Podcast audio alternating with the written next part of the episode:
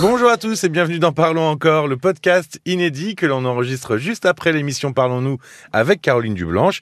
Je suis Paul Delair. Bonsoir Caroline. Bonsoir Paul. On a débuté cette soirée par la gêne de Mathilde. Alors la gêne pourquoi? Parce que Mathilde elle a repris contact avec un vieil ami d'enfance et cet ami, eh ben il a une bonne situation, il semble assez cultivé euh, selon les dires de Mathilde qui elle ne se sentait euh, pas du tout à, à sa hauteur. On a déjà consacré un Parlons encore euh, au thème de la confiance en soi. Oui. C'était le, le 13 septembre dernier. Euh, Je vous invite à l'écouter si c'est pas déjà fait euh, sur rtl.fr ou sur l'application RTL. On va donc parler du complexe d'infériorité dans cet épisode. Comment ça se manifeste concrètement un complexe d'infériorité? Mais on l'a entendu avec Mathilde, la personne se dénigre. constamment. Euh, elle ne se sent pas à la hauteur et souvent elle se focalise euh, soit alors sur son physique, ça peut être un- une, par- un- une partie de son physique qu'elle euh, considère comme un défaut, euh, ou alors un aspect de sa personnalité ou ses capacités intellectuelles. Chez Mathilde, elle se sentait euh, euh, inférieure intellectuellement à cet homme euh, qu'elle disait euh, très très cultivé. Mais parfois, euh, il peut y avoir un sentiment euh, d'infériorité par rapport à son milieu social, son milieu social euh, d'origine. Alors comment ça se manifeste Euh, Eh bien, euh, je te le disais, il y a le, il y a le, le dénigrement. souvent, ce sont des personnes qui, du coup, vont être très sensibles aux critiques, qui sont plutôt réservées, pour ne pas dire inhibées, des personnes qui n'aiment pas du tout attirer l'attention sur elles-mêmes. C'est un peu comme de la timidité?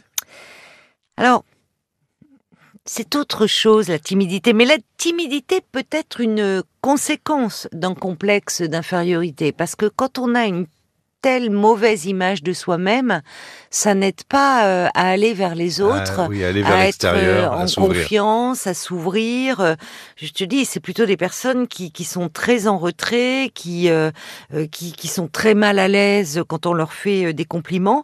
Il peut même y avoir un sentiment de, de honte. C'est assez proche hein, du sentiment de honte. Et Mathilde nous disait qu'au fond, euh, euh, elle, à un moment, elle se sentait pas digne d'amour et du, elle ne comprenait même pas que cet homme lui témoigne de l'intérêt. Euh, que- que- quelles sont les conséquences à ce complexe d'infériorité? Parce que bon, ça pèse sur soi, évidemment. Ah oui, beaucoup. Et, hein. et- et j'imagine que ça pèse aussi un peu sur les autres. Oui, tu as raison. Mais les, souvent, c'est sous-estimé. euh, L'entourage se rend pas toujours compte de euh, de la souffrance, parce que c'est source d'une très grande souffrance hein, quand on se sent euh, comme ça inférieur aux autres. Euh, ben, si ça, en fait, ces personnes souffrent d'un grand manque de confiance euh, en elles-mêmes. Une, elles ont une mauvaise estime d'elles-mêmes.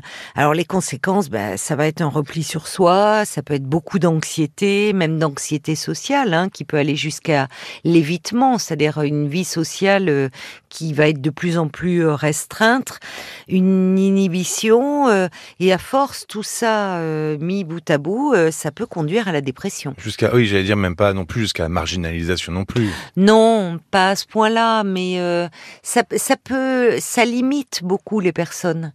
Euh, là, on le voyait euh, dans la dans la relation euh, affective, dans le dans, dans toute la dimension relationnelle. Mais évidemment, une personne qui est dans un tel complexe d'infériorité, ça va la limiter aussi dans dans le domaine professionnel. Alors, parfois.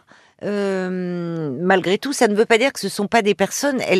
Il y a des personnes qui sont qui sont brillantes. Hein. Attention, c'est il y a des personnes qui sont brillantes, qui ont un bon un bon job, mais qui ont ce complexe d'infériorité.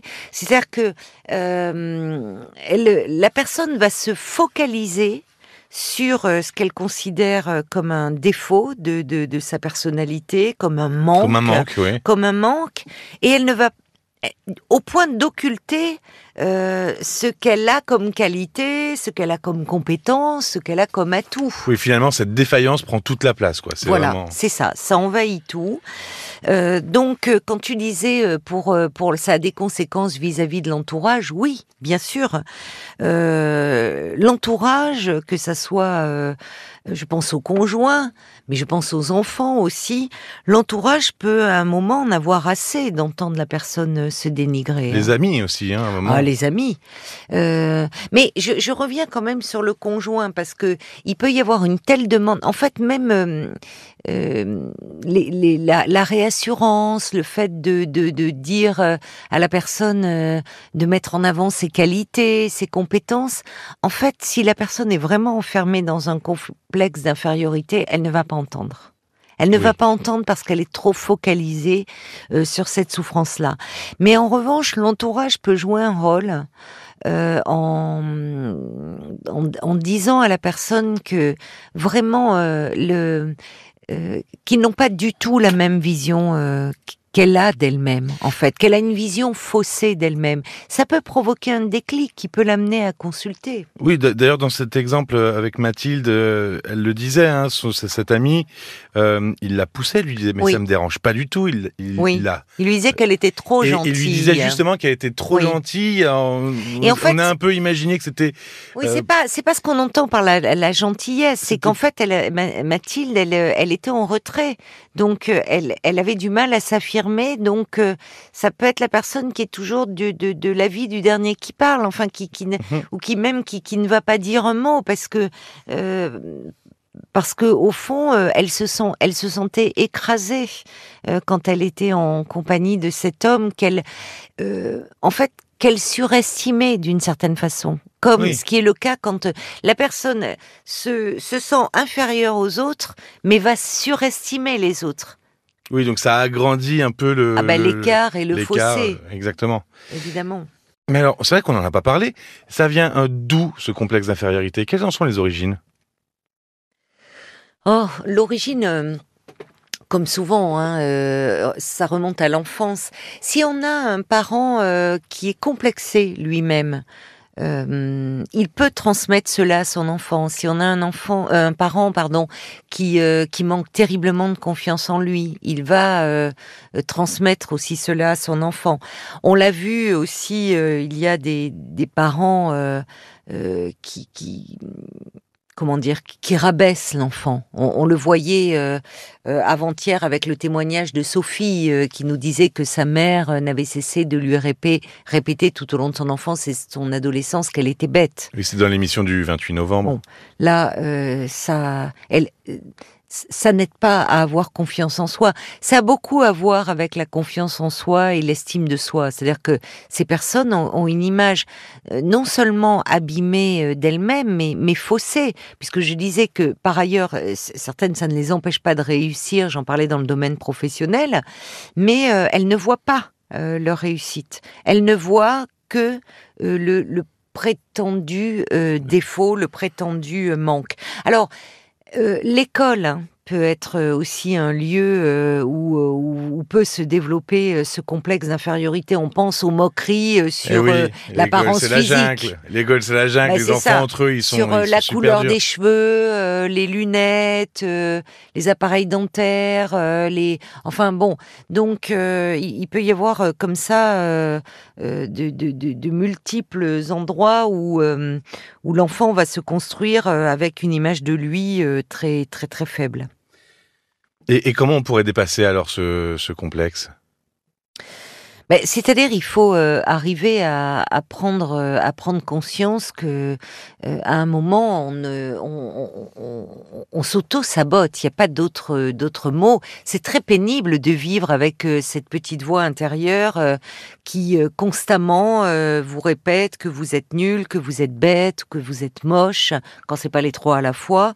Donc, il faudrait apprendre à la court-circuiter cette petite voix intérieure, parce qu'en fait, c'est comme si on avait un, un, un petit procureur dans la tête, quoi, qui nous condamnait euh, hmm. constamment, euh, quel que soit euh, ce que nous ce que nous faisons.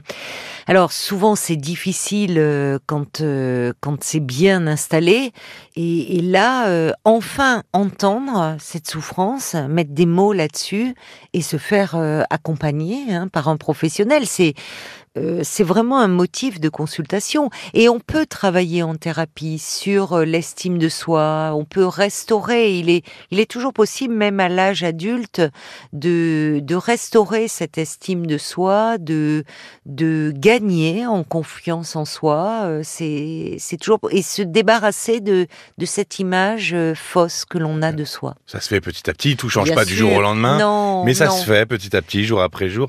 On avait le petit ange sur une épaule, le petit diable Eh ben, sur l'autre épaule. exactement ça. Et maintenant, on a Oui. le petit procureur. Voilà. C'est, une très belle, une très bonne image. Merci beaucoup, Caroline. Merci à toi, Paul. Vous découvrirez en plus de Mathilde dans cette émission la situation assez cocasse de Bernard qui appelle pour parler de sa situation de couple alors que sa femme est dans la pièce juste à côté. Oui, alors elle n'était pas cocasse pour lui ni pour sa femme d'ailleurs. Euh, difficile à gérer à l'antenne, Eh oui. euh, oui, mais Lily qui était très malheureuse dans sa relation avec un homme qui euh, lui a dit des mots euh, très durs voire même violents et puis euh, Daniel qui appelait pour dire qu'elle ne voulait plus de compagnon mais que la sexualité lui manquait et qui a finalement raconté tout son parcours de vie avec euh, euh, une magnifique bonne humeur. Ces témoignages, vous les retrouvez évidemment sur l'appli mobile RTL ou sur rtl.fr et puis si vous connaissez des gens qui aiment l'émission mais qui savent pas comment euh, faire pour mettre l'appli sur leur téléphone, ah oui, j'ai encore eu euh, des SMS Eh ce oui. soir me disant mais comment on peut écouter ces parlons encore? Eh ben, montrez-leur comment on télécharge l'appli, téléchargez l'appli euh, sur voilà. leur téléphone pour eux. Moi, j'ai fait ça avec Caroline, hein, je lui ai montré. J'osais pas le dire. Merci de me balancer. Et voilà. Euh, Ah oui, voilà, merci. Mais c'est vrai. C'est Léo. C'est vrai. Grâce à toi, j'ai l'appli RTL. Exactement. Merci beaucoup et à très bientôt. À très bientôt. Parlons encore. Le podcast.